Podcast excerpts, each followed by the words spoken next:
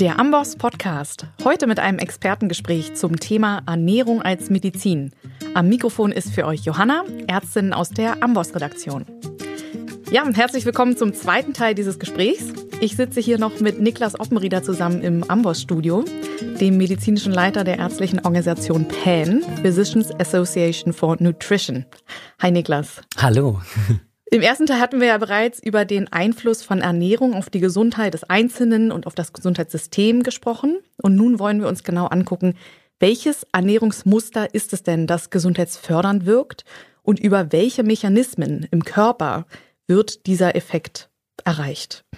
Ja, Niklas, was kann man zu gesunden Ernährungsmustern sagen? Wir alle wissen, es ist gesund, Obst und Gemüse zu essen. Aber gibt es hier konkrete Erkenntnisse, empirische Daten, auf die wir diese Ratschläge basieren können? Die gibt's, genau. Und du hast aber schon, äh, eigentlich hast du schon alles Wichtige gesagt. Wir können, wir können aufhören. Obst und Gemüse. Obst und Gemüse. Äh, eat your fruits and veggies. Ähm, äh, ja, das ist witzig. Also genau, Ernährungswissenschaften, Ernährungsmedizin, das wird ja häufig, äh, hatten wir zu Beginn des ersten Gesprächs ähm, schon gesagt, so ein bisschen als Soft Science äh, anerkannt und die ähm, in den, gerade wenn man, äh, sag ich mal, Alltagsmedien äh, konsumiert, dann scheint das auch häufig widersprüchlich und dann schießen sich die Medien auf einzelne Lebensmittel ein und dann sind die gut und dann sind die doch wieder nicht so gut. Und ähm, das scheint sehr ähm, schwierig zu erforschen zu sein und dementsprechend, also dementsprechend scheint man äh, oder kommt, glaube ich, an bei vielen Menschen, dass das sowieso alles nicht so sicher ist und man sich dann deswegen vielleicht gar nicht damit beschäftigt oder eben im Zweifel einfach so weiter ist, wie man das tut. Mhm. Ähm, und es ist in der Tat natürlich so, dass Ernährungswissenschaften oder der Einfluss von Ernährung auf äh, Gesundheit ähm, nicht so ganz einfach zu erforschen ist, wie das jetzt vielleicht bei einem Medikament der Fall wäre. Ähm, es gibt verschiedene Gründe, warum das so ist. Ähm, wir haben auf unserer Seite ähm, pan-int.org mhm. ähm, haben wir ein Positionspapier dazu veröffentlicht. Mhm. Ähm, ähm, das habe hab nicht ich geschrieben, deshalb kann ich gut sagen, dass ich das tatsächlich ziemlich gut finde. Ähm, und da werden ein paar Punkte genannt. Ein sehr plausibler und oder eingängiger Grund ist zum Beispiel der, dass unsere liebste Form der Studie eigentlich der RCT ist, der randomisierte, äh, kontrollierte Trial. Ähm, und wenn man sich das jetzt für Ernährung überlegt, wird einem schon klar, dass das relativ schwierig ist. Ich kann ähm, zumindest wenn ich wirklich äh, ein Ernährungsmuster und, sag ich mal, die Endstrecke äh, oder die Entwicklung einer chronischen Erkrankung mir anschauen will. Ich kann natürlich ein RNCT dazu machen, was das bringt, irgendwie fünf Blaubeeren zu essen bezüglich äh, der Blutdruckveränderung versus ähm, ähm, eines Medikaments. Das kann ich machen, ein paar Wochen vielleicht. Äh, dann habe ich aber unfassbar viele äh, Confounder auch auf jeden Fall. Ähm, also gut, sowas kann ich machen. Das bringt mich aber jetzt nicht so wahnsinnig viel weiter in dem, was ich ja eigentlich wissen will, nämlich was sollen die Leute grundsätzlich essen, um gesund zu leben, chronische Erkrankungen zu verhindern. Wenn ich das machen will, dann müsste ich die Leute zwingen, einer bestimmten, einem bestimmten Ernährungsmuster zu folgen. Und das müsste ich eigentlich über Jahrzehnte tun. Und das ist, das ist einfach realistisch. Genau, das ist nicht machbar. Mhm. Also die, die ähm, die längsten Studien, die das tatsächlich machen, die gehen ungefähr so ein Jahr. Mhm. Das ist schon ziemlich ähm, bombastisch. Da kann man natürlich sich dann verschiedene Parameter anschauen, aber wie gesagt, den, den, die letztliche Entwicklung dieser chronischen Erkrankung, die werde ich da ähm, ähm, nicht wirklich sehen. Und dann ist natürlich auch häufig das Problem, gerade bei Beobachtungsstudien in, in, der Ernährungs-, in den Ernährungswissenschaften, dass ich halt, dass ich Leute, gesundheitsbewusste Menschen habe, die sich grundsätzlich eher anhand an entsprechender Empfehlungen ernähren, die aber gleichzeitig wenig rauchen, wenig trinken, ähm, sich vielleicht ein bisschen mehr bewegen. Das ist auch immer ein sehr, sehr großer Kritikpunkt. Ähm, also da gibt es verschiedene Kritikpunkte. Ähm, warum Wissenschaft in diesem Bereich schwierig ist. Ich würde aber behaupten, und das ähm, ich, ich glaube, mit dieser Behauptung folge ich den, den, den, den Standpunkten der meisten Ernährungs- oder ernährungsmedizinischen Organisationen dieser Welt, dass man aus dieser Forschung, die da ist, zu auf all diesen verschiedenen Ebenen unserer äh, schönen Evidenzpyramide, dass man sich daraus wunderschönen Puzzle zusammenbauen kann und ähm, da eine ziemlich klare Richtung gewiesen bekommt. Und der, der, der Witz dabei ist eigentlich tatsächlich, dass das natürlich wunderschön ist, ähm, wenn wir da mehr Forschung bekommen und das in all seinen Details irgendwie zerlegen können, ähm, dass sich aber das, ähm, das Muster, das sich da rausschält, sich von der Soft Science, die wir im Kopf haben, gar nicht so sehr ja. unterscheidet. Also ähm, das ist sicher auch ein Problem der Ernährungswissenschaften, dass sich die Empfehlungen da eher manifestieren, als dass das irgendwie aufgelöst wird oder irgendwas ganz dramatisch Neues passiert. Und das ist dann natürlich ähm, nicht so sexy wie irgendeine neue dramatische Erkenntnis, ja, richtig. Genau. Ähm, aber letztendlich, ähm, und, und dementsprechend wissen eigentlich fast alle Menschen, ähm, was gesunde Ernährung ist. Aber ähm, genau, vielleicht. Es ist trotzdem schön, das zu basieren auf ein paar Beobachtungen und aus diesem Puzzle, dieser Ernährung, äh, dieser empirischen Studienpyramide, von der du sprachst quasi. Also ja. Vielleicht kannst du uns ja mal sagen, woraus hier was zusammengepuzzelt wurde. Genau, wir starten mal. Also genau, das, das ist auf jeden Fall schön und das ist auch schön, glaube ich, für uns als Medizinerinnen und Mediziner, weil ähm, das natürlich was ist, an was man dann deutlich eher auf was man sich eher verlassen so kann. Ist es. Und was auch spannend ist, im besten Fall irgendwann im Medizinstudium eingebettet, ähm, was, was man, was man lernen kann, wie Pharmakologie, sag Definitiv. ich jetzt mal. Ähm, da, genau. So, und wenn man sich jetzt, ähm, sag ich mal, drei Puzzleteile können wir uns ja mal ganz grob anschauen. Das sind einmal natürlich äh, Beobachtungsstudien, ähm, äh, die man sich anschauen kann. Ähm, das sind natürlich die ganzen ähm, Mechanismen, ähm, äh, auf biochemischer Ebene, die man sich anschauen kann. Und das sind am Ende auch klinische Studien. Von, mhm. Hatte ich ja gerade gesagt, ein paar RCTs zum Beispiel gibt es auch zu dem Thema, mhm. zu verschiedenen Erkrankungen und so weiter. Das ist jetzt natürlich genau, die Puzzleteile in sich sind natürlich wieder Auch deutlich weiter ähm, in ihrer, genau, in ihren wissenschaftlichen Methoden und Betrachtungen. Aber das können wir mal so grob durchgehen ja. für heute. Lass uns doch mit den Beobachtungsstudien anfangen, oder? Genau, wir gucken mal, was ich da als, ähm, also es gibt, da gibt's auch viel schon aus den 20er und 50er Jahren gibt's äh, große Beobachtungsstudien, ähm, was man, was hier in den letzten Jahren äh, weltweit ganz äh, recht viel ähm, zitiert und diskutiert wurde, war die Epic Oxford Studie. Äh, Nurses Health Study ist eine andere große Studie, die, die gerne sich angeschaut wurde. Was ich sehr schön finde, was nicht eine konsistente Studie ist, aber was sich zur Erzählung irgendwie ganz schön eignet, auch um, um zu gucken, warum macht man denn Beobachtungsstudien, ähm, sind die sogenannten Blue Zones. Ja. Das sind ähm, die Regionen auf der Welt, in denen die Menschen am ältesten werden mhm. und auch am gesündesten altern. Also die wenigsten chronischen Erkrankungen, die wenigsten Demenzerkranken, die wenigst, die geringste Mortalität ähm, ähm, im, im mittleren Alter, also der klassische weiß ich nicht, Herzinfarkt mit mhm. Paar und 60 oder Paar und 50. Ähm, der ist da eben recht selten. Diese äh, fünf Blue Zones sind über die ganze Welt verteilt, von äh, Kalifornien über Japan, ähm, Griechenland, Italien, Costa Rica. Und das finde ich ganz schön, weil das zeigt ja, was eigentlich eine Beobachtungsstudie vielleicht als erstes mal machen soll. Nämlich man guckt sich an, okay, bei wem funktioniert es ja. denn anscheinend gut? Ja. Auch wenn da vielleicht noch ein paar Para Para andere Parameter eine Rolle spielen. Wo könnte ich denn ansetzen, um zu gucken, ob das dann äh, Erfolg auch in anderen Settings quasi erfolgreich ist. Und ähm, die Blue Zones wurden auch schon in den, das ist in den 50er Jahren zum ersten Mal aufgefallen, dass da in bestimmten Orten der Welt eben äh, die Menschen so sehr gesund leben und dann hat man verschiedene Parameter ähm, sich angeschaut, die ähm, sehr ähnlich sind. Ähm, obwohl die geografisch so weit verstreut leben, kann man sagen, dass die insgesamt ähm, grundsätzlich relativ spirituell sind, mhm. ob das jetzt Gottesglaube oder, oder Meditation oder was auch immer ist, also mhm. eine gewisse Spiritualität, Spiritualität, sehr enge soziale Netzwerke, viel Bewegung draußen, mhm. also viel häufig noch, also das sind häufig so äh, rurale Gegenden, sage ich mal, da bauen die Leute noch den eigenen Garten an und solche Geschichten und dass sich eben auch das Ernährungsmuster sehr, sehr, sehr ähnelt Aha. in seiner Zusammensetzung. Trotz der weiten geografischen Verteilung. Genau, also die, die einzelnen Lebensmittel sind dann vielleicht andere, äh, ähm, je nachdem, wo welche Bohne wächst. Aber äh, die, genau, die Zusammensetzung ist sehr, sehr ähnlich. Und die erforscht man auch immer noch, die Blue Zones oder Teile dieser Blue Zones. Ähm, ja, kann man tief eintauchen, auch in mhm. das Thema historische Blue Zones, mhm. machen wir jetzt hier nicht. Mhm. Ähm, und ähm, was sich letztendlich ähm, daran äh, zeigt, ist, dass, ähm, wenn man es in zwei Punkten zusammenfasst, ist, dass diese Menschen ähm, sehr vollwertig essen. Das heißt, die essen kaum verarbeitete Produkte, kaum irgendwie extra gezuckerte Produkte und dass sie sehr, sehr pflanzlich essen. Also mhm. 95 Prozent so im Schnitt sind pflanzlich und 5 Prozent sind tierischen Ursprungs. Ähm, und das ist eigentlich Eat Your Fruits and Veggies. Ja. Ähm, es gibt noch eine bestimmte Sag mal ganz kurz, ja. du hast Prozent gerade gesagt, dass wir uns nochmal zu Hause vorstellen können, tierischen Ursprungs, äh, um nicht ganz drauf verzichten zu müssen quasi. Was ist da noch so das Maß, was diese Blue Zones jetzt äh, irgendwie gegessen haben? Fünf so, Prozent finde ich schwierig. Im konkreten Beispiel, ja, ja genau. das stimmt, hast recht. Ähm, genau, wenn man es auf Fleisch bezieht, dann sind das zum Beispiel, äh, ist das vier bis fünf Mal im Monat so ein 60 Gramm Stückchen Fleisch. Okay. Wäre Das so sind- zweimal im Monat der Sonntagsbraten. Vielleicht. So ungefähr, genau. Ja. Ja, das stimmt. Alle zwei Wochen äh, den Sonntagsbraten.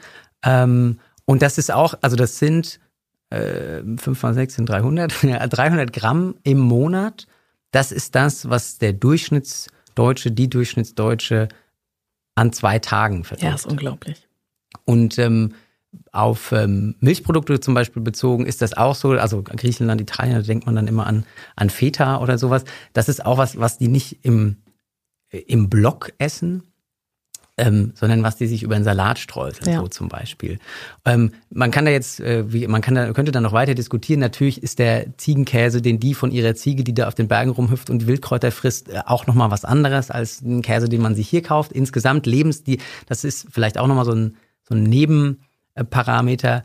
Ähm, ein Großteil der Lebensmittel, die die konsumieren, kommen aus einem Umkreis von wenigen Kilometern, weil die eben selbst noch so viel anbauen auch.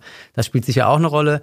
Aber grundsätzlich, und das geht ja mit unserem, mit unserer aller Vorstellung von gesunder Ernährung absolut, Absolut. einher, vollwertig. Das heißt, ähm, für uns wäre der Anfang tatsächlich einfach in die, bei jeglichem Produkt, das wir wählen, die Vollkornvariante Ja. zu wählen.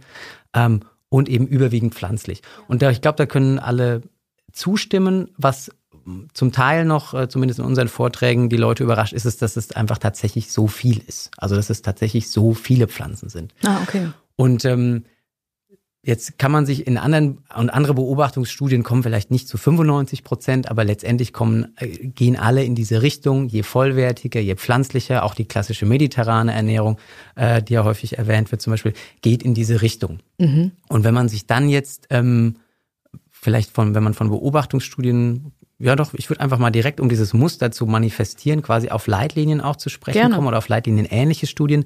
Das ist quasi die, das ist meine zweite Empfehlung, würde ich sagen, nach der Global Burden of Disease Study ähm, lege ich allen sehr ans Herz, die ähm, Eat Lancet Studie sich anzuschauen. Ähm, auch letztes Jahr veröffentlicht, äh, grandioses Team aus äh, von Wissenschaftlerinnen und Wissenschaftlern aus den Bereichen Ernährung, Ernährungsmedizin und auch Klimaforschung, weil Wunderbar. da haben wir quasi nochmal einen anderen Aspekt hier mit drin.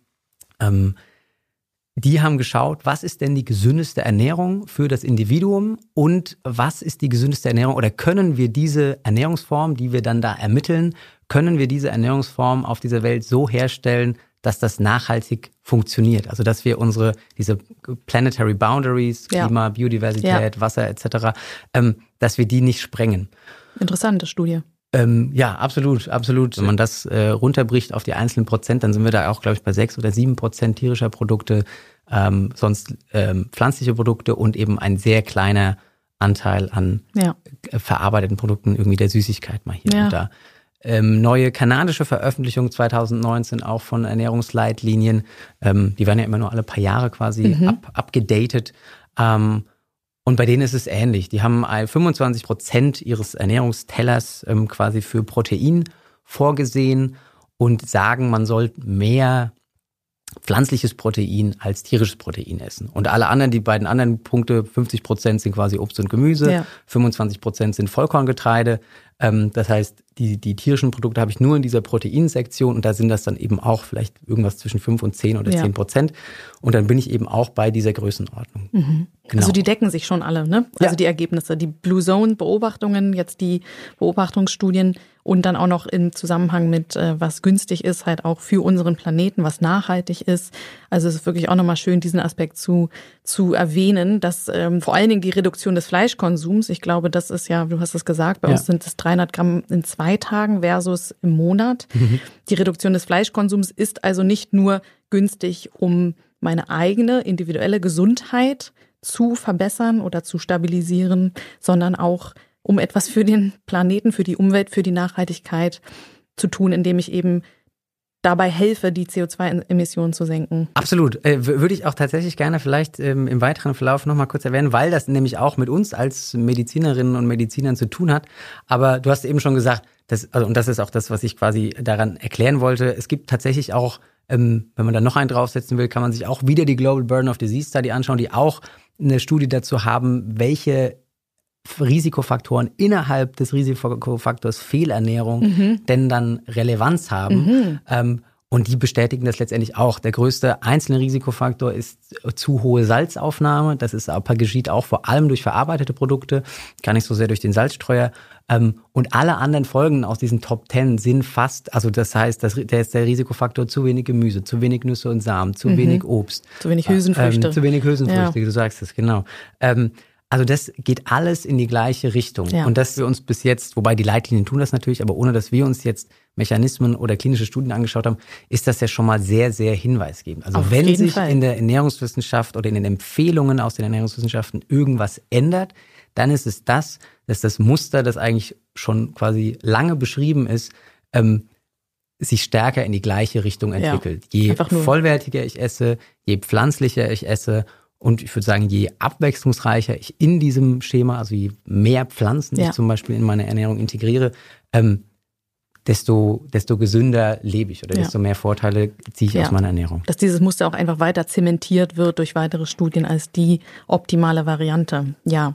Ähm, kommen wir doch zum, ähm, zum nächsten Aspekt und äh, zur nächsten quasi Gruppe der Studien, die du auf uns vorstellen wolltest, um den Aspekt zu beleuchten, wie denn jetzt die Ernährung genau bei uns im Körper Einfluss nimmt auf den Gesundheitszustand. Das ist ja sicherlich ein, Zusammenspiel aus vielen Faktoren, aber das ist ja auch das, was uns Ärzte oder wissenschaftlich interessierte äh, Naturwissenschaftler oder auch wissenschaftlich interessierte Menschen interessiert, ähm, wie das wirkt. Das, also ich kann dem Patienten vielleicht durch diese Ernährung oder Beobachtungsstudien auch schon mal ein bisschen einen Schubs geben, ne, dass man halt dem erklärt, man hat das gesehen und es gibt einen eindeutigen Zusammenhang. Diese und diese Ernährung ist günstig, aber ähm, für uns ist es ja auch immer schön zu wissen, okay, da sind auch Fakten dahinter und ähm, das wirkt auf folgende Art und Weise im Körper. Vielleicht gehst du da nochmal ein. Genau, du hast es gesagt, ähm, es gibt unendlich viele Mechanismen. Ähm, ich, wir sind auch immer noch dabei äh, und, und sind da noch nicht zum, zum, zum Ende gekommen oder ich glaube fast noch lange nicht zum Ende gekommen, äh, eine, eine bestenfalls eine gigantische Mindmap aufzuziehen, auf der man sieht, wie diese Mechanismen durch ähm, das Ernährungsmuster, das wir haben wollen oder das wir nicht haben wollen, ähm, beeinflusst werden oder durch einzelne Aspekte dieses Ernährungsmusters, ähm, wie die quasi beeinträchtigt werden, wie die untereinander wieder interagieren. Also äh, sehr, sehr komplex. Äh, sollte irgendjemand von den Hörerinnen oder Hörern da ähm, schon weiter sein, dann äh, gerne auf uns zukommen. Also das ist eine Arbeit, ähm, die wäre, glaube ich, grandios, das so in seiner ähm, so umfassend darstellen zu können. Mhm. Ähm, bis dahin behelfen wir uns quasi damit vermeintlich wichtig oder wichtige Mechanismen ähm, zu benennen. Da, und da gilt natürlich tatsächlich, dass man sich sonst oder in der, in der einfachen Vorstellung isst man halt und das deckt bestimmte Nährstoffe, decken bestimmte Bedarfe und deswegen funktioniert irgendein Enzym. Genau, ähm, das wissen wir alle. Genau, und das war's dann. Und letztendlich ist es aber so, dass Ernährung auf eigentlich jegliche, ähm, äh, je, auf jeglichen Stoffwechselprozess in unserem Körper Einfluss nimmt. Und wir können ja ähm, versuchen, verschiedene Bereiche zu, zu involvieren. Ähm, das ist zum Beispiel ganz klassisch auch gerade bezüglich kardiovaskulären Erkrankungen, äh, Fettstoffwechselgeschichten, ja. auch zum Teil wissenschaftlich quasi umstritten oder wenn man die Medien liest, könnte einem das so vorkommen.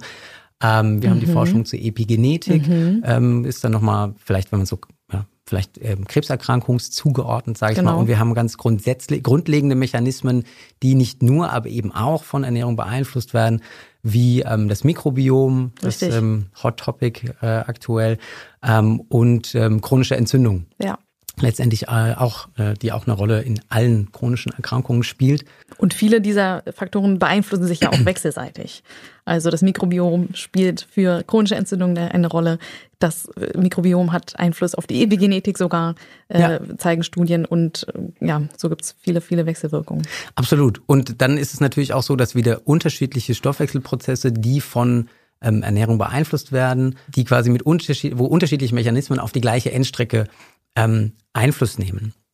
Ähm, ich fange einfach mal mit der Fettstoffwechselgeschichte an, Super. weil das äh, zwei oder da möchte ich zwei Punkte zu nennen.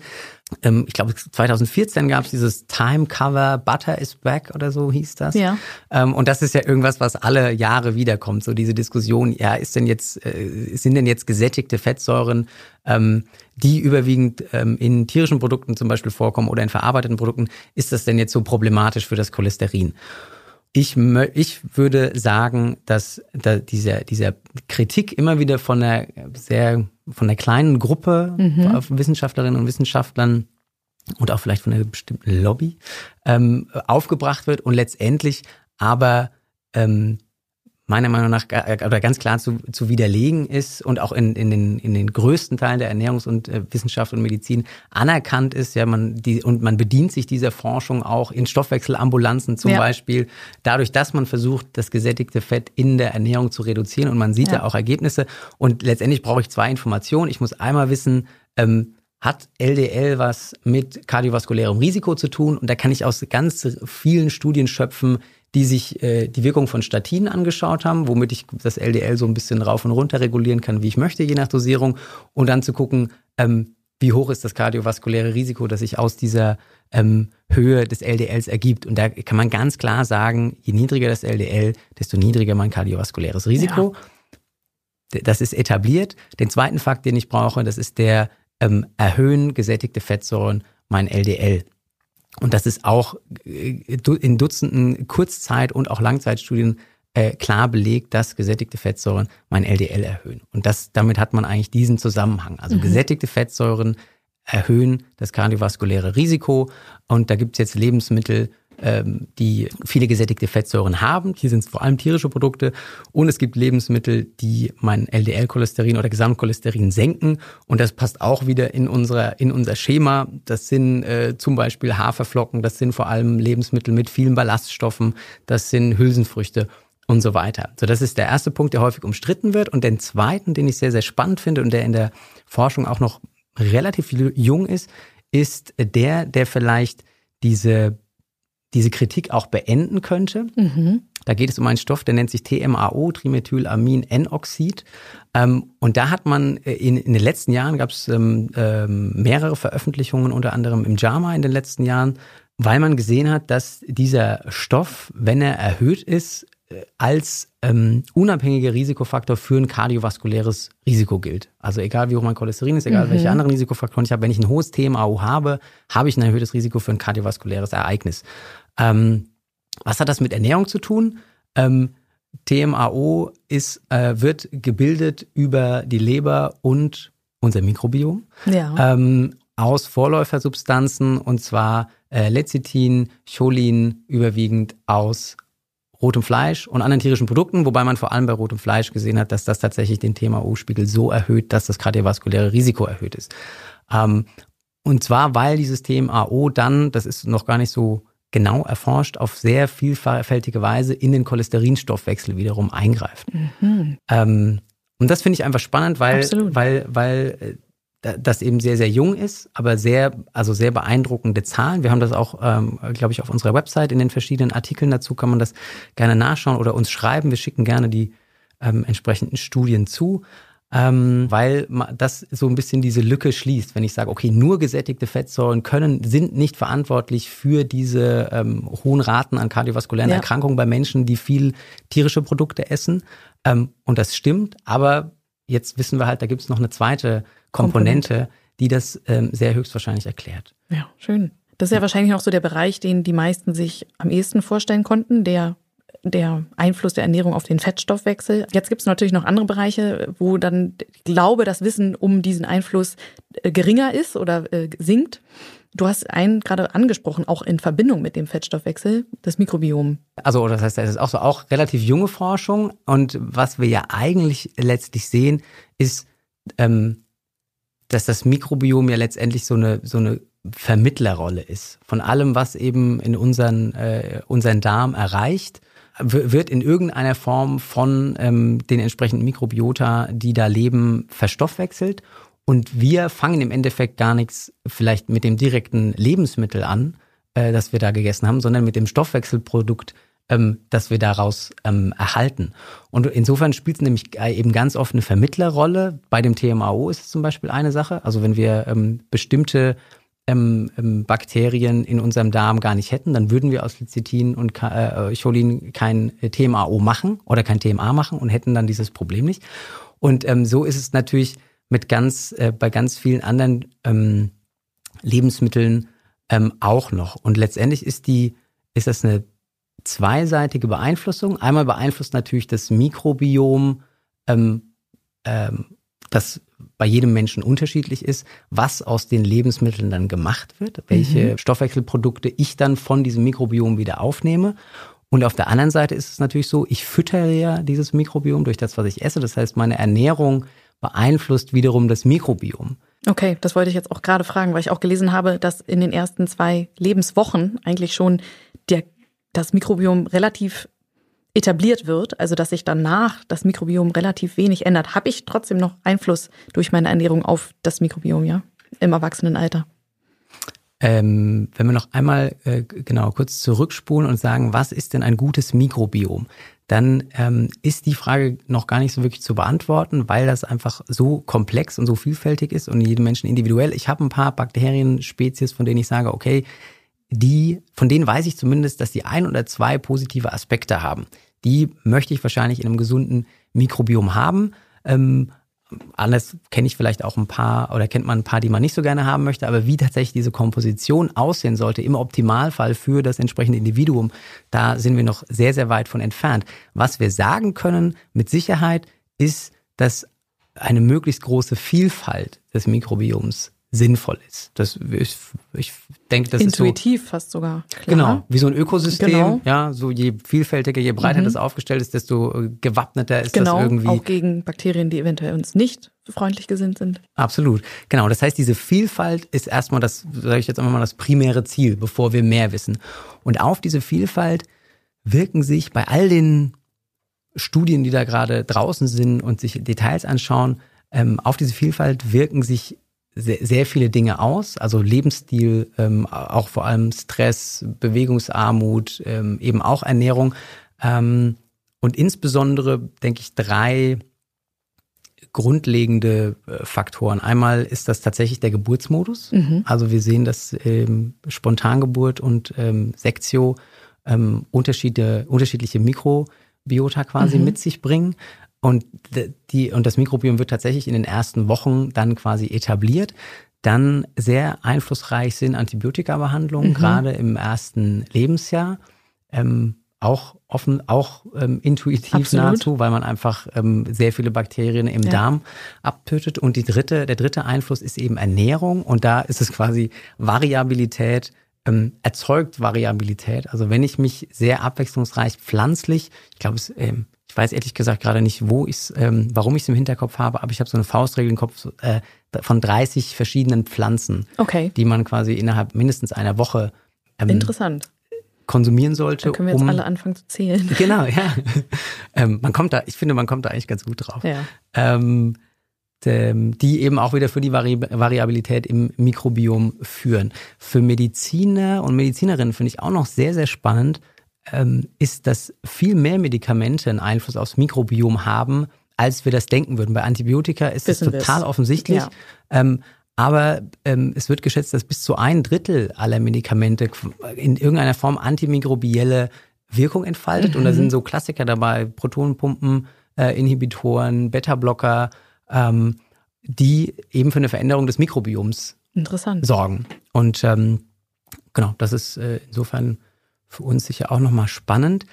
Inwiefern die Ernährung oder inwiefern wir das Mikrobiom noch ändern können, wissen wir, denke ich, insbesondere auch aus Beobachtungsstudien. Wenn ich mir Menschen anschaue, die ihr ähm, Umfeld quasi ändern, also ihre Umwelt irgendwie auswandern oder sowas, ähm, dass sich bei denen das Mikrobiom auch mit ändert. Also von daher habe ich auf jeden Fall die Möglichkeit. Ein Einfluss.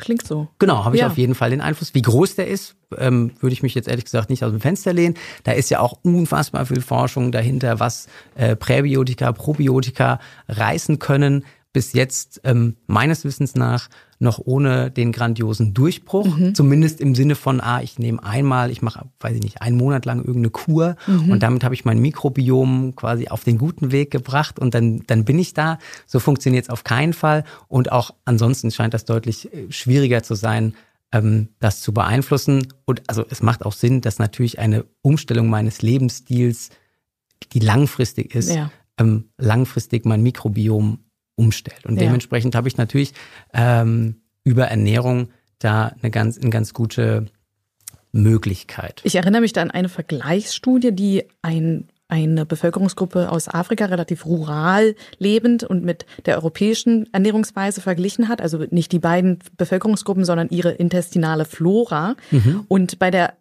Bevölkerungsgruppe, die sich eben nach der europäischen Ernährungsweise ähm, ja, ernährt hat, hat man einen erniedrigten Gehalt an, und du hast sie schon angesprochen, kurzkettigen Fettsäuren im Darm gefunden, die ja sehr wichtig für die Darmgesundheit auch sind. Mhm. Ähm, kannst du das nochmal erklären? Es gibt Ballaststoffe nur in Pflanzen, ähm, vor allem in Vollkorngetreide, vor allem in Hülsenfrüchten und der Klassiker sind äh, zum Beispiel geschrotete Leinsamen oder sowas, im Müsli, im Salat oder sowas. Sehr ballaststoffreich. Die werden in unser Mikrobiom von bestimmten äh, Spezies zu kurzkettigen Fettsäuren, äh, Short Chain Fatty Acids, ähm, umgewandelt. Und diese sind es, also wir selbst können diese Ballaststoffe überhaupt nicht verdauen. Mhm. Das machen quasi die äh, Bakterien für uns und deren ähm, Stoffwechselprodukte, nämlich diese Short Chain Fatty Acids, die können wir nutzen und zwar auf sehr, sehr vielfältige Weise. Also es gibt nahezu jedes, jede Zelle, jedes Gewebe unseres Körpers hat Rezeptoren für Short Chain Fatty Acids. Die können zum Teil die Blut-Hirn-Schranke überwinden. Daran wird schon, ist schon so mal eine Marke, welchen Einfluss die ja, haben. Wahnsinn. Ähm, und ganz lokal ist es so, dass sich Darmzellen auch von kurzkettigen Fettsäuren ernähren und dementsprechend ja, gesund bleiben, die Darmbarriere, ähm, die Zellbarriere quasi aufrechterhalten gegenüber äh, Schadstoffen. Das heißt, das wirkt sowohl lokal als auch im ähm, ganzen Körper. Das ist sicher eine der ganz gut erforschten mhm. Wirkungen des Mikrobioms. Also wir merken schon, wir können äh, schon extrem viel jetzt über das Mikrobiom sagen, was dieses Mikrobiom alles an Einfluss auf den Körper, über welche Mechanismen auch immer, ob das die kurzkettigen Fettsäuren sind oder über andere Substanzen oder über direkte Bildung von Vitaminen. Also ja. auf jeden Fall sind da viele, viele Aspekte dabei. Aber es ist immer noch, wie du gesagt hast, gleich am Anfang, ein junges Feld der Forschung. Und ähm, da kann man wirklich gespannt sein, was wir da noch feststellen, inwieweit das Mikrobiom auf, unseren, auf unsere Gesundheit Einfluss hat und inwieweit dann wiederum unsere Ernährung auf das Mikrobiom Einfluss hat. Lass uns nochmal als letzten Punkt zu den Inflammationen und den inflammatorischen Prozessen kommen. Ja, ähm, genau, das, ist, das zeigt auch nochmal an so einem Beispiel, wie eben verschiedene Mechanismen da oder verschiedene Einflussformen von Ernährung da zusammenfließen. Ähm, chronische Inflammation, ähm, chronische Erhöhung der entsprechenden Inflammationsmarker, die wir haben, ähm, spielt in allen chronischen Erkrankungen eine Rolle. Ähm, ist ja auch häufig ähm, Angriffspunkt für eine entsprechende Medikation. Und jetzt kann man sich natürlich super einfach machen und kann sich irgendeine Meta-Analyse raussuchen und kann dann sagen, ah, okay, die, die klassische Western-like ähm, Diet mit, mit äh, vielen verarbeiteten, vielen tierischen Produkten, die erhöht all diese Inflammationsmarker, die wir so messen können. Und wenn man das eben mit einer vollwertigeren pflanzlichen Ernährung macht, dann ist das nicht so sehr der Fall. Das äh, kann man sich recht einfach machen, aber ich würde zum Beispiel sagen, dass, dass, äh, dass drei Mechanismen hier vor allem ähm, mit Ernährung verbunden sind. Der erste ist schlicht und ergreifend Übergewicht. Ich habe mhm. ähm, äh, Übergewicht, äh, äh, äh, Adipozyten, vor allem viszerales Fett, die Adipokine äh, ausschütten, die wiederum klassische ähm, Entzündungsmarker IL-1, IL-6, äh, TNF-Alpha und so weiter erhöhen und damit quasi zu chronischer Entzündung beitragen. Jetzt hat Übergewicht natürlich sehr viel mit Ernährung zu tun und wer sich ähm, zu Ernährung und Übergewicht äh, genauer informieren will und einen sehr kurzweiligen Vortrag, ich glaube von einer knappen Stunde sich anschauen will, dem empfehle ich sehr von äh, Dr. Michael Greger ähm, Evidence-Based Weight Loss. Das ist angelehnt an sein neues Buch ähm, How Not to Diet. Sehr empfehlenswert und da sieht man, wie viel Ernährung mit Übergewicht zu tun hat und zwar nicht nur im Sinne von Kalorien raus, äh, rein, Kalorien raus. Das ist ja das, was häufig propagiert wird. Das wäre so eine simple Rechnung. Ich muss einfach mehr Kalorien verbrennen, als ich zu mir nehme oder genauso viele. Mhm. Und ähm, Michael Greger zeigte eben wunderbar, ähm, dass das mitnichten so ist, sondern dass es sehr, sehr viel mehr Einflussfaktoren gibt. Und im Endeffekt zeigt sich auch da, und das ist auch wieder plausibel, wenn je vollwertiger ich esse, je pflanzlicher ich esse, das heißt, je ähm, nährstoffdichter und kalorienärmer ich esse, das ist der quasi der plausibelste Faktor, ähm, desto eher, desto wahrscheinlicher kann ich Gewicht verlieren oder mein Gewicht halten. Ähm, Ballaststoffe, ballaststoffreiche ähm, Lebensmittel muss ich lange kauen, die haben, die erzeugen gutes Sättigungsgefühl, das spielt da zum Beispiel auch eine Rolle. Auch noch viele weitere Faktoren. Das heißt, dass diesen ersten Punkt Übergewicht erzeugt Entzündung, der ist natürlich sehr ernährungsrelevant und da passt das Muster auch wieder. Mhm. Der zweite Grund für Entzündung äh, ist oxidativer Stress. Mhm. Kennen wir auch alle reaktive Sauerstoffspezies, sogenannte freie Radikale, die letztendlich immer die ganze Zeit bei uns entstehen durch Richtig. Stoffwechselprozesse. Ich kann das ein bisschen anheizen, wenn ich gerne rauche. Ähm, äh, äh, aber letztendlich entstehen die immer und ich brauche ähm, die guten Antioxidantien, ähm, um eben diese freien Radikale abzufangen, um äh, da ein Elektron schenken zu können. Und jetzt ist ja die Frage, was sind denn Antioxidantien? Und da kommen wir, wir haben äh, die Ballaststoffe kurz angesprochen, sprechen wir gleich noch drüber. Für mich sind äh, sehr oder insgesamt sind sehr hochpotente Antioxidantien sind sogenannte sekundäre Pflanzenstoffe. Und das ist für mich neben den Ballaststoffen eigentlich so ein bisschen die zweite Magie äh, oder der zweite Teil der Magie der Ernährung. Tatsächlich ein bisschen magisch, weil tausende sekundäre Pflanzenstoffe existieren. Das sind ähm, Verbindungen, die in den Pflanzen ähm, sind, um den Farbe zu geben, um den Geruch zu geben, um irgendwie Feinde abzuwehren ähm, und so weiter. Ähm, und die wir eben äh, im Detail noch gar nicht erforscht haben, von denen wir aber wissen, dass sehr viele von denen ein sehr, sehr ähm, hohes antioxidatives Potenzial haben. Also ähm, Polyphenole im, ja.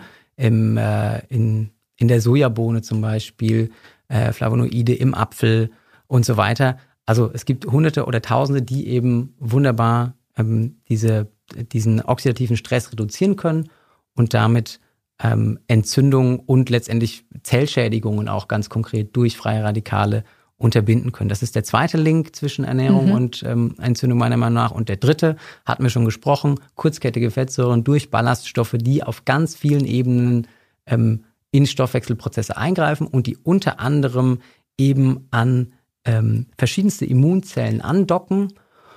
Und da, das ist auch wieder im Detail dann komplexer, weil die können das sowohl runter als auch rauf regulieren ähm, regulieren das aber zum Beispiel rauf äh, in der Präsenz von Pathogenen, das heißt, okay. wenn ich das wirklich brauche, und regulieren grundsätzlich äh, ähm, Entzündung runter, wenn ich die eben nicht brauche. Das heißt, chronische Entzündung wird durch ballaststoffreiche Ernährung durch kurzkettige Fettsäuren reduziert. Und damit habe ich quasi drei Mechanismen. Über die Ernährung. Auf, genau, über die Ernährung, über ganz verschiedene ähm, Schienen, über ganz verschiedene Prozesse. Gibt es denn schon zu irgendeinem dieser Felder auch klinische Studien, Du hast ja schon anfangs gesagt, es gibt äh, wenige klinische Studien. Also was wir uns wünschen, sind natürlich RCTs. Gibt es denn schon irgendwas? Ja, ich würde, also es gibt diverse äh, klinische Studien ähm, aus den letzten Jahren und Jahrzehnten in Bezug auf verschiedenste Erkrankungen. Äh, sehr spannend zum Teil bei den bei kardiovaskulären Erkrankungen. Ich würde eine rauspicken äh, zum Diabetes äh, von, ich glaube 2016 ist sie, äh, die Direct Study die ähm, vor allem du erstmal durch einen sehr starken Gewichtsverlust und dann durch eine Aufrechterhaltung aufgrund einer entsprechenden Ernährung äh, dazu beigetragen hat, dass insgesamt 50 Prozent der, also das, die Studie ging über ein Jahr, ähm, Kontrollgruppe mit klassischer medikamentöser Behandlung, das waren Diabet Typ 2 Diabetiker und Diabetikerinnen, die ähm, deren Diagnose weniger als sechs Jahre zurücklag. Ähm, und ähm, die äh, Interventionsgruppe hat quasi erstmal ähm, äh, drastisch an Gewicht verloren durch tatsächlich in dem Fall äh, entsprechende Trinknahrung und Kalorienreduktion mhm. und dann eine vollwertige pflanzenbasierte Ernährung ähm, das Gewicht quasi so weit aufrecht äh, erhalten oder auf dem, auf dem Level gehalten. Und da hat man gesehen, dass 50 Prozent der Teilnehmer und Teilnehmerinnen in binnen dieses diesen Jahres quasi keinen Diabetes, Typ 2 Diabetes mehr hatten. Das heißt, die waren, die hatten diese Krankheit nicht, die sonst die, und immer noch bei sehr vielen Menschen als chronische Erkrankung gilt. Ähm, zum gleichen Thema, die erwähne ich noch, gibt es einen äh, tatsächlich über einjährigen RCT, der zum Beispiel ein, der eine vollwertig pflanzliche Ernährung mit einer, einer Ernährung vergleicht, die die Diabetesgesellschaft in den USA empfiehlt und wo man auch in beiden Gruppen sieht, dass der HbA1c ähm, runtergeht und zwar sehr schnell. Das ist auch noch was, was, was in ganz vielen klinischen Studien klar wird, zu Diabetes, zu kardiovaskulären Erkrankungen, zu Rheumat, äh, ähm, rheumatischen Erkrankungen, dass das, wenn ich diese Umstellung konsequent durchführe, dass ich innerhalb von wenigen Wochen einen Benefit Ja, habe. Ähm, das ist auf jeden Fall ein, ein ja, Paradigmenwechsel beim Diabetes, in der Therapie des Diabetes und auch bei kardiovaskulären Erkrankungen. Ja, und gibt nochmal ein bisschen äh, Pulver eben, um wirklich jetzt nicht in der ersten, ersten Therapie, nachdem ich den Diabetes diagnostiziert habe, gleich mit Metformin zu starten, sondern eben wirklich erstmal durch Anpassung von Lebensstilmaßnahmen, allen voran Ernährung und sicherlich auch Bewegung, da wirklich auch eben diesen Diabetes wieder rückgängig machen kann, wenn Absolut. ich noch mich am Beginn befinde. Ja, und so, wunderbar. und so, und so steht's ja, wie du sagst, eigentlich Ja. auch in den so Leitlinien. ist es, richtig. Und das ist aber, weil das äh, mit uns, wir kommen äh, vielleicht, ich glaube, wir kommen gleich noch drauf, weil das mit unseren Mitteln im Gesundheitssystem Ja. gerade nicht so wirklich effektiv funktioniert, Leute in ihrem Lebensstil zu beeinflussen, Ja. ist das eigentlich so ein bisschen eine Proforma-Regel. Ja, genau. Das steht da drin, aber im Endeffekt wird das nicht Das umgesetzt, obwohl das sehr, sehr mächtig ist. Ja, und äh, lass uns direkt darüber sprechen, jetzt abschließend. Wir haben, glaube ich, festgestellt, dass wir sehr viel wissenschaftlich über Ernährung reden können und äh, sehr viel wissenschaftlich fundiert schon sagen können, warum welche Ernährung für uns individuell, für den Gesundheitszustand gut ist und über welche Mechanismen. Darüber könnte man in jedem einzelnen Feld noch jeweils eine Stunde weiterreden, denke ich. Ähm, trotzdem finde ich das sehr schön und auf jeden Fall haben die Hörer auch viel viel Inspiration, denke ich, bekommen, um vielleicht bei der einen oder anderen Studie mal reinzuschauen. Ähm, lass uns aber jetzt mal genau darüber noch zum Abschluss sprechen. Was können wir tun oder was müssen wir tun, dass das auch wirklich ankommt und dass das flächendeckend ja eingeführt wird? Ähm, ja, das sind äh, auf jeden Fall sehr dicke Bretter. Und das äh, sind auch, glaube ich, die Bretter, die ihr euch bei Pan quasi als Ziel gesteckt habt, oder? Ihr Genau, die was wollen, wir, die wollen wir äh, durchbohren, so ist es. Das Problem ist, denke ich, auf drei Ebenen. Einmal tatsächlich klassische Aufklärung, Wissensvermittlung. Ähm, das Wissen, dass Ernährung in kurzer Zeit bei ganz vielen Erkrankungen ähm, sehr, sehr stark wirken kann. Ähm, und wie das wirkt vielleicht, also das ist Aufklärungsarbeit, wobei ich da auch sagen muss, dass tatsächlich viele Medizinstudierende und auch viele Ärztinnen und Ärzte da ähm, die, die grobe Richtung, sage ich mal, absolut kennen und wissen, dass das sinnvoll wäre. Ich, wie gesagt, wir würden, uns liegt daran, da nochmal quasi so Begeisterung ja. ähm, zu, zu schaffen, um, den, um den wirklichen Impact zu zeigen. Das ist die eine Sache. Wir arbeiten da zum Beispiel, wir arbeiten vor, haben vor allem Vorträge in medizinischen Hochschulen. Wir haben mittlerweile äh, aktuell zwei, demnächst aber auch mehrere Hochschulgruppen.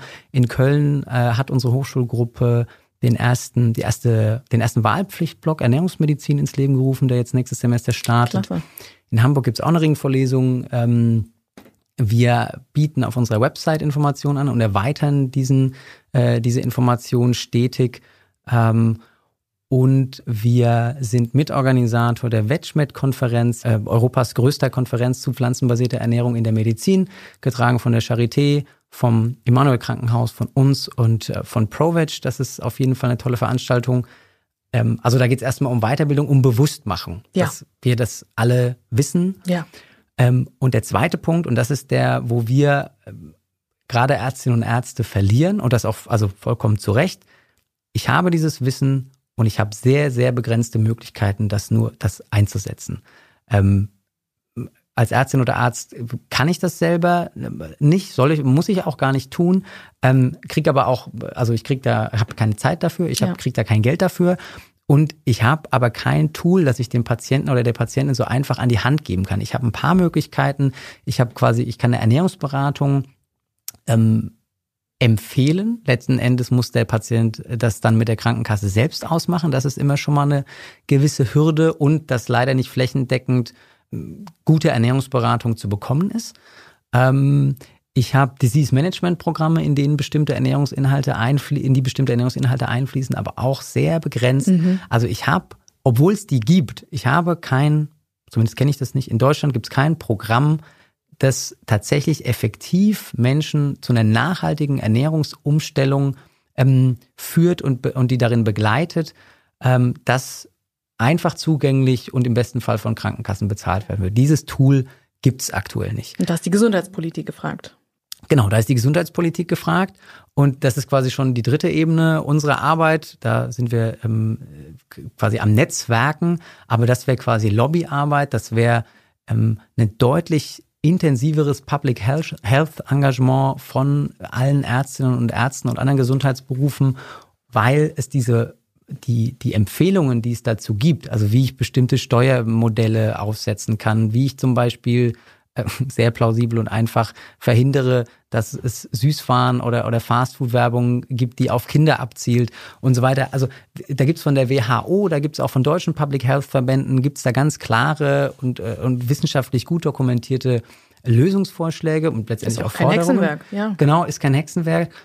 Aber es scheitert eben an anderen politischen Interessen. Und das ist, würde ich mal fast sagen, das wäre natürlich, das ist so ein bisschen unsere Vision. Ja. Wenn alle Ärztinnen und Ärzte wissen, was wichtig ist, das ist wunderbar. Wenn wir im Gesundheitssystem wissen, äh, effektive Werkzeuge haben, ist auch wunderbar. Aber am allerwunderbarsten ist es natürlich, wenn, wenn wir quasi gesamtgesellschaftlich Verhältnisprävention betreiben, wenn die gesunde Variante auch die ist, die wir immer, die, die, die, wir leicht zur Verfügung ja. haben, die günstig ist, die gut schmeckt, da ja. passiert da gerade viel, ähm, dann ernähren sich die Menschen so und dann entwickeln die gar nicht erst diese Erkrankungen und ich muss mit riesigen ähm, ja. Umwälzungen im Gesundheitssystem darauf reagieren.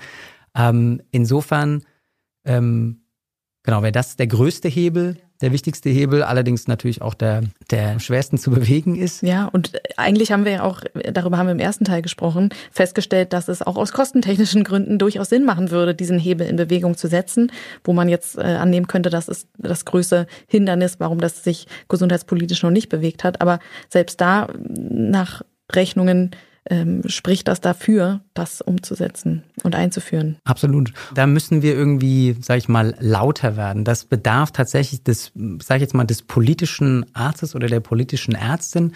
Ähm, es gibt verschiedene Strukturen, in denen die das schon tun, aber die sind sehr leise und die haben wenig Druckmittel. Und wenn da das Bewusstsein stärker wäre, dass wir eben nicht nur und nicht nur, nur unter Anführungszeichen, weil das ist ja ein grandioses Ziel, mehr Menschen ähm, in bester Gesundheit zu haben, ähm, aber auch aus Eigeninteresse, um unseren eigenen Job, unser eigenes Leben, haben wir darüber gesprochen, ähm, angenehmer, sinnhafter zu gestalten, ähm, macht das total viel Sinn, da lauter zu werden und als gesellschaftlich total anerkannte Gruppe nach wie vor ähm, und auch als Gruppe mit einem gewissen gesellschaftlichen Impact, da die Möglichkeiten zu nutzen, Druck ja. aufzubauen.